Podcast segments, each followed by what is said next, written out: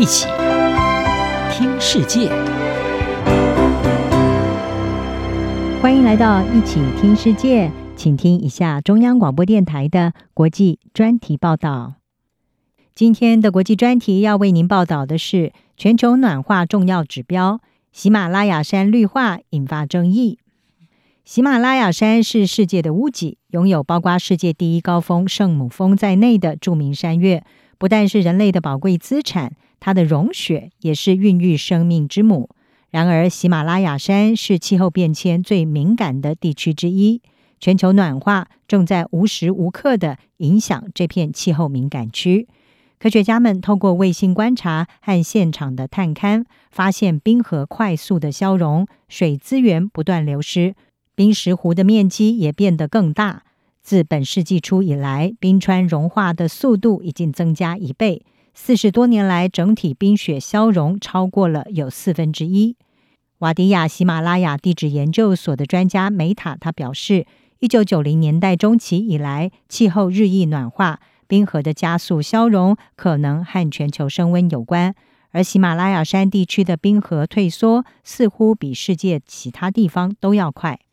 在拉达克罕默这种没有夏天、只有酷寒冬季的地方，还有南亚的其他地区，气候变迁正在打乱耕作计划，并且扩大洪水的风险。印度气象部门的专家阿麦德他是表示，冰川正在快速的融化，降雨和下雪的模式也发生了变化，像是暴雨这些极端事件的发生已经变得更加的频繁。而为了对抗气候变迁的威胁，政府、环保团体还有企业都鼓励植树造林。这是因为森林能够从空气当中吸收导致气候暖化的碳排，在土壤当中汲取并且储存水分，还能够为农作物和牲畜提供遮荫。以位于中国和印度之间的拉达克罕默地区的楚舒洛这个村落来说，年降雨量其实不到十公分。超过四千公尺的海拔，有着极端的季节性温度波动，是不利树木生长的。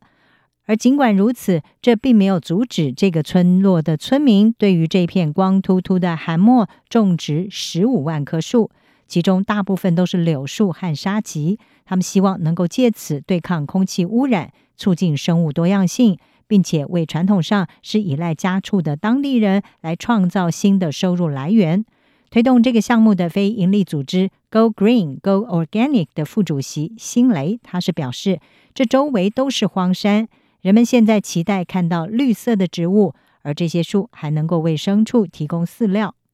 造林计划对于拉达克罕默社群来说是相当新鲜的事。楚舒勒议员斯坦金他说，藏传佛教领袖直贡格举仁波切，他在六年前开始鼓励人们种树。并且从融化的冰川储水，来协助遏制这个地区因为旅游业增加所造成的碳排放，并且透过向营造业提供木材来营生。一旦这些树木长成，村民们希望除了能够提供绿色植物之外，这片森林还能够成为绵羊、山羊还有其他牲畜饲料的重要来源。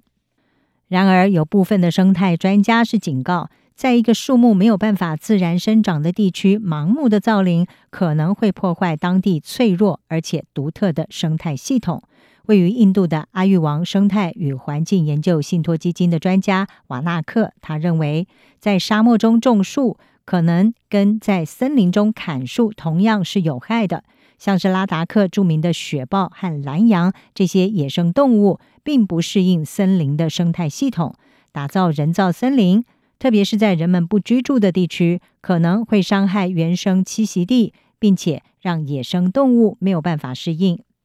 瓦纳克他说，种植树木需要大量的水，因此在不适合生长的环境当中造林，会让原本已经饱受缺水之苦的地区更加的干燥。事实上，在不合适的地方种植的树木，他们会从适应沙漠的灌木和草本植物当中偷水。而且呢，在竞争的过程当中，可能是更胜一筹。一群欧洲科学家先前在《自然》期刊当中就发表报告，是说，虽然大规模的树木覆盖扩张，可望在某些地区增加多达百分之六可用水量，但是也可能会导致其他地区的供水量下降将近百分之四十。美国明尼苏达大学的专家弗莱斯曼，他是认为，除了可能从牲畜和野生动物用水上夺取水分，并且因此减少人们获得食物供应之外，在沙漠生态系统当中种树，甚至可能会加剧气候变迁。弗莱斯曼他认为，避免森林砍伐、改善森林管理以及保护草原、泥炭地和灌木丛带被转换土地利用，才是应该要考虑的优先事项。不过，对于这个问题的看法仍然是见仁见智。除了楚舒勒的居民是乐于看到他们的生活环境当中出现绿色，还是非常悉心的在照顾种下的树木之外，印度环境部的官员达克帕他是也认为，对于沙漠绿化的担忧被夸大了。他表示，如果在五万七千平方公里大的地方种植一两个平方公里的树木，是不会对沙漠造成伤害的。以上专题由吴宁康编辑，还请听播报。谢谢您的收听。